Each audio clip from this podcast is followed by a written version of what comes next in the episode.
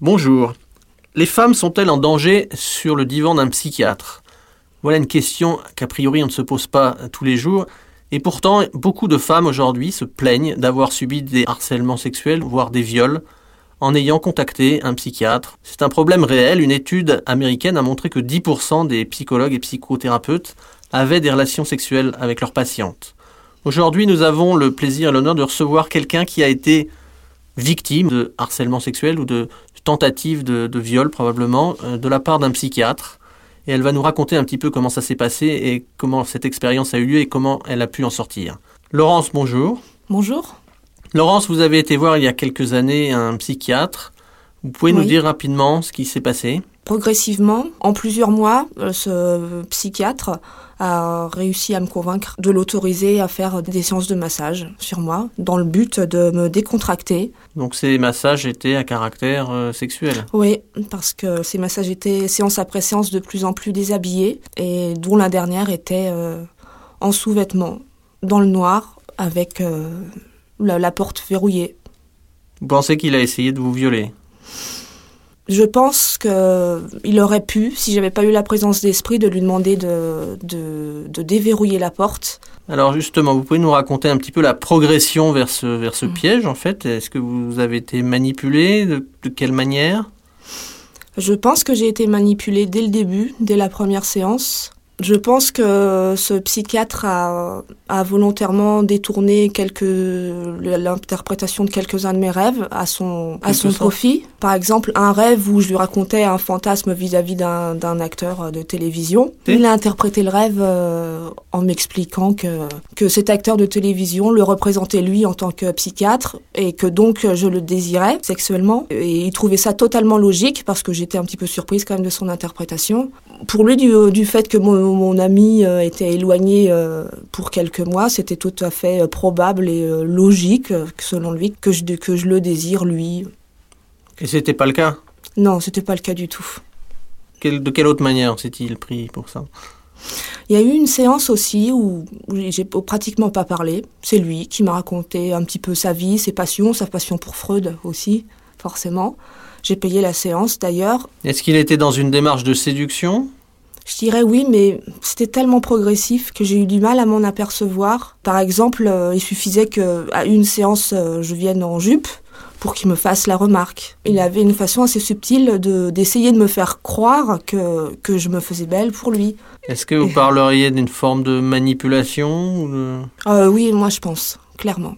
Alors au fur et à mesure de ces séances, est-ce que vous en aviez retiré quand même, je ne sais pas, quelques, quelques profits en termes de d'amélioration de votre condition Oui, il y a une ou deux choses qui ont été profitables pour moi. Mais bon, quand euh, par la suite, quand je me suis rendu compte du, du piège dans lequel euh, j'étais, et que donc j'ai interrompu euh, les séances, j'ai dû quand même passer pas mal de temps pour essayer de faire le tri. Est-ce que vous avez été traumatisé par cette expérience d'une certaine manière?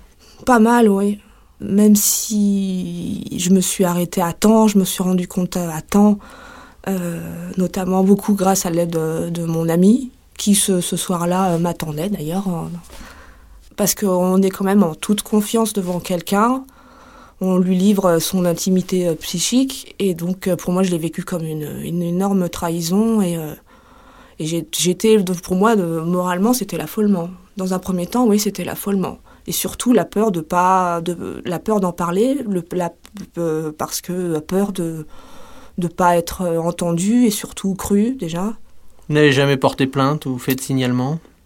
Non, j'ai pas voulu, j'ai refusé, bien qu'un membre de ma famille euh, le voulait fortement.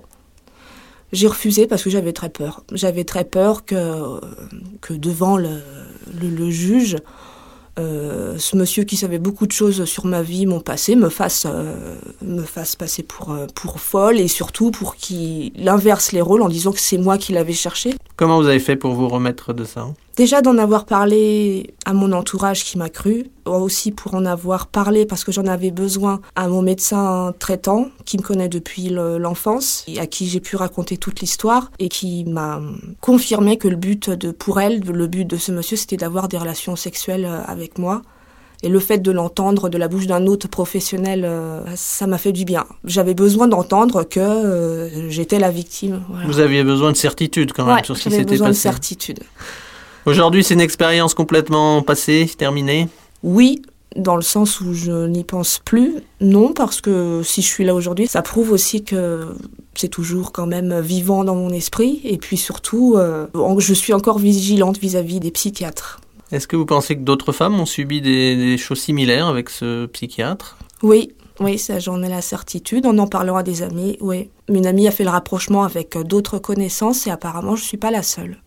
Alors un professionnel de la santé mentale n'a pas le droit d'abuser ou de même d'avoir des relations sexuelles, même consenties d'ailleurs, avec une de ses patientes. Qu'est-ce que vous conseilleriez euh, aujourd'hui à une femme qui est confrontée à une situation similaire?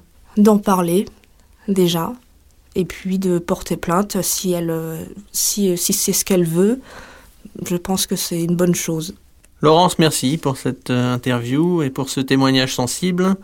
Pour toute personne qui veut avoir plus d'informations, vous pouvez donc contacter euh, l'association, la Commission des citoyens pour les droits de l'homme, par euh, l'intermédiaire du site internet sur euh, ccdh.fr ou par courrier ccdh BP 76 75 561 Paris CEDEX 12 ou par téléphone éventuellement au 01 40 01 09 70.